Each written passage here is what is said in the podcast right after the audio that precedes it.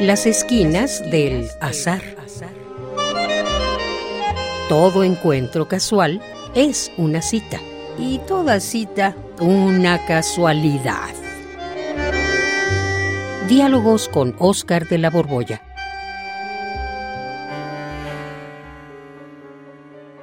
Juan. Oye. Juan.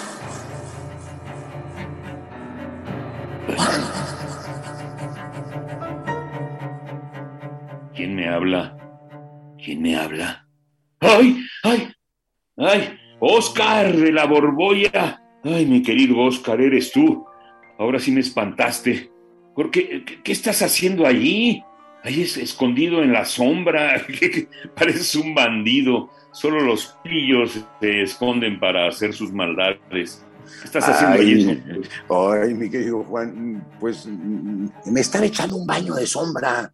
Mira, acércate. ¿A poco no se siente bien que las sombras lo envuelvan a uno?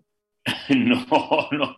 Se da uno baños de sol, Oscar, por favor, no de sombra. Pero bueno, como eres Oscar, te, te, te daré por Pues- tu lado y te diré que no siento nada. O sea, yo no sé, a ver la sombra. Pues no, ¿cu- ¿cuál baño de sombra? No, no siento nada, nada especial.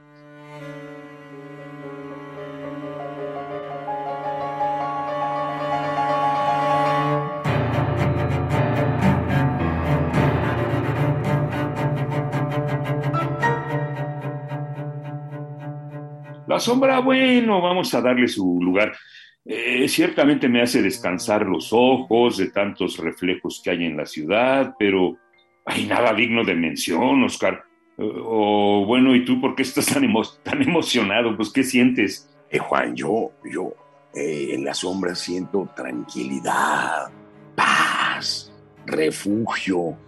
La luz es demasiado escandalosa. Ay, no, no, no, no, no, no, no vayas a salirme con que eres tan delicado que con la luz se te echa a perder la piel, te salen arrugas, te pones enrojecido. No, no, no, nada de eso. No, no, no. Simplemente me siento bien aquí en lo oscuro. ¿A poco tú no aprecias la oscuridad? La oscuridad, mm, bueno, sí. Obviamente cuando voy a dormir, prefiero que no esté la luz encendida, pero tampoco soy un vampiro. Me gusta el sol, la claridad, la luz, poder ver de manera nítida las cosas. Pues mira, yo tampoco soy un vampiro, pero pues ando últimamente apreciando de manera sobrenatural la sombra. Ay, a mí se me hace que tú tienes fotofobia, ¿eh? No, no, no, no tengo foto- fotofobia, sino que, mira, estas vacaciones Ajá. me leí de una sentada una novela que de verdad me dejó impresionadísimo. Es de Adelbert von Chamizo. Se llama El hombre que perdió su sombra. Y pues ahora entiendo de una manera distinta el valor de la sombra. Sobre todo el tener mi propia sombra, ¿eh? Ay, qué interesante. Eh, pues, ¿de qué se trata la novela de ese tal Fonchamizo? Pues mira, tiene un protagonista, un hombre llamado Peter Slemil, que llega a un puerto con una carta de recomendación para presentarse con un fulano muy rico que es el señor John y quiere pedirle trabajo. Ajá, ¿y qué, qué, qué, qué pasa? Pues la entrevista es de esas pocas veces en que uno se siente identificado. De- tendrías que leerla, pero mira, describe de manera maravillosa la forma como uno es tratado por un rico. Y no es que a uno lo maltrate, eh, es más, cuando este Peter se presenta con el señor John, eh, este anda recorriendo con un grupo de amigos su propio bosque y lo saluda cortésmente, e incluso lo invita a que haga el recorrido con él, él y sus amigos, claro, y paso a paso lo van ignorando. ¿A poco tú nunca has sentido que estás de más, como si sobraras en un lugar?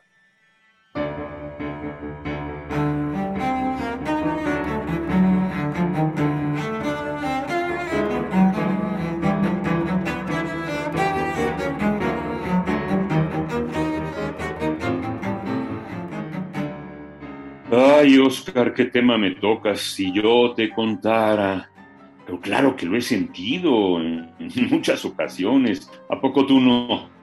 Uy, miles de veces, mi querido Juan. Está uno en una conversación, pero los demás hablan de cosas que uno no ha vivido o que uno conoce nada más de oídas. No hay manera de intervenir, de convivir, y uno se dedica pues, pues a sentir con la cabeza hasta que poco a poco uno se siente invisible.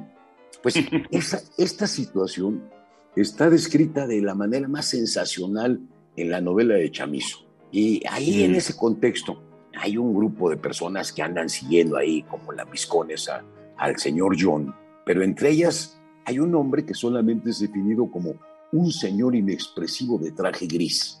Y ese personaje, cada que alguno de los invitados expresa algún deseo, él abre un bolso y de ahí saca lo que cualquiera desea o necesite.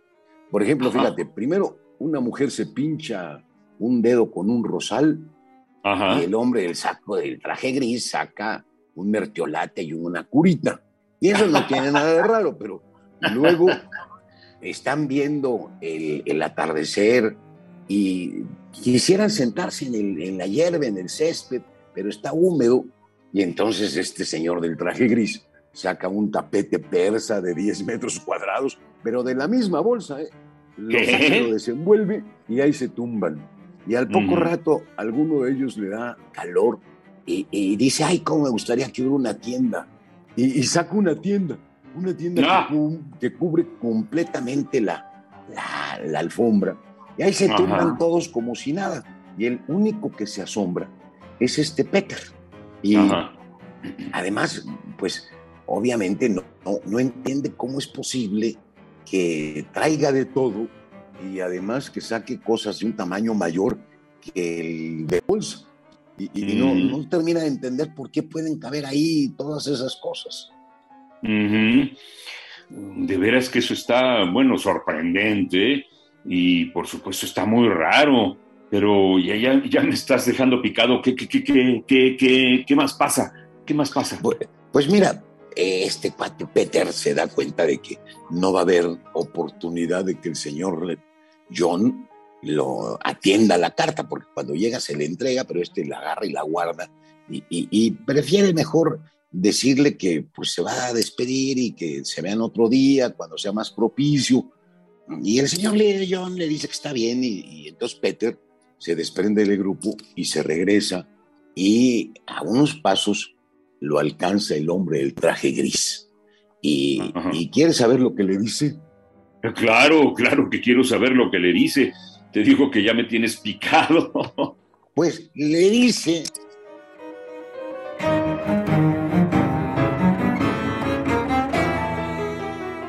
que tiene algo que él aprecia muchísimo. Y, y, Peter le responde que como un hombre que puede sacar cosas tan raras, tan extravagantes de su bolso, puede estar interesado en algo suyo, que por lo demás él es tan pobre. Y el hombre del traje gris le dice que pues tiene una sombra bellísima y que está dispuesto a cambiársela por lo que quiera. ¿Una qué? Una sombra. Y, y, Peter pues empieza a ver las cosas que le ofrece, que son un montón de maravillas, hasta que saca un, pues una bolsita a la que se le mete la mano y se pueden ir extrayendo monedas de cinco, monedas de oro. Y luego otra vez cinco monedas y otras más y otras más y otras más. Y este que está tan pobre, pues le termina aceptando el trato y le dice, pues quédate con mi sombra y dame ese, esa bolsita para sacarle oro. Y el hombre del traje gris se inclina así muy delicadamente y empieza como a enrollar como si fuera un tapete, una alfombra, la, sombra. Y ya que llega a las botas de Peter, la, la corta y, se la desprende y, se va con ella. Ay, pero qué imagen, qué imagen. Eh, pero, ¿qué puede pasar ya después que alguien se quede sin sombra? ¿Qué, qué más pasa, Oscar? Mi querido pues, Oscar, ¿qué pasa? pasa? cuando este Peter llega a la calle, y se encuentra con un montón de personas, todos notan que salvo él, ellos sí proyectan sombras y él en cambio no. Y empiezan a criticarlo. que cómo puede haber una gente tan descuidada que haya perdido su sombra, que si la perdió es porque es de las más ruines de las personas y empiezan a agredirlo. Ay, no, no, no, puedo creerlo, oye, no sé si me da risa o me da horror o me da tristeza, eh, pero ¿qué más, qué más, Oscar? Dime. No, pues mira, tienes que leerla, Juan. Yo solamente te puedo decir que, eh, léetela, Las peores desgracias que te puedas imaginar le ocurren a Peter por no tener sombra. Y es más, hay una edición muy bonita que fue la que yo leí con un prólogo de Thomas Mann, donde... Thomas Mann. Sí, este premio Nobel dice que es de lo mejor de la literatura eh, alemana esta obra. Y, yo le encuentro algunos parecidos con la del varón de Munchausen. Ajá, sí. Pues voy a tener que leerla. Pero tú, ya, ya sabes qué, te pido un favor Salte de ese rincón oscuro. Ya, a ver, muéstrate. Estoy seguro de que tú sí tienes sombra. O ya te la robaron. Pues mira, eh, eh, voy a salir, pero prométeme que no vas a agredirme o a burlarte como le ocurre a Peter en la novela.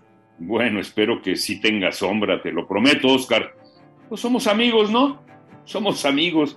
Bueno, ahí voy a mostrarme.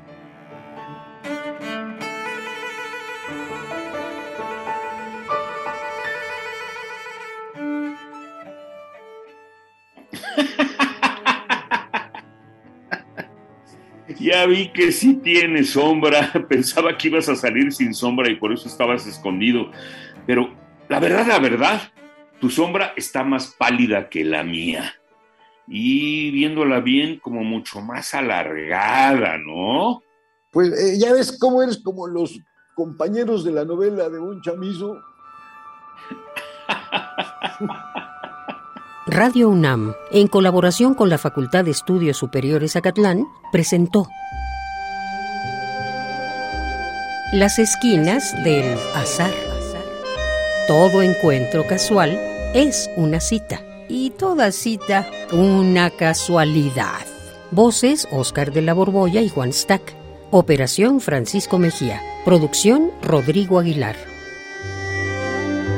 Radio UNAM. Experiencia sonora.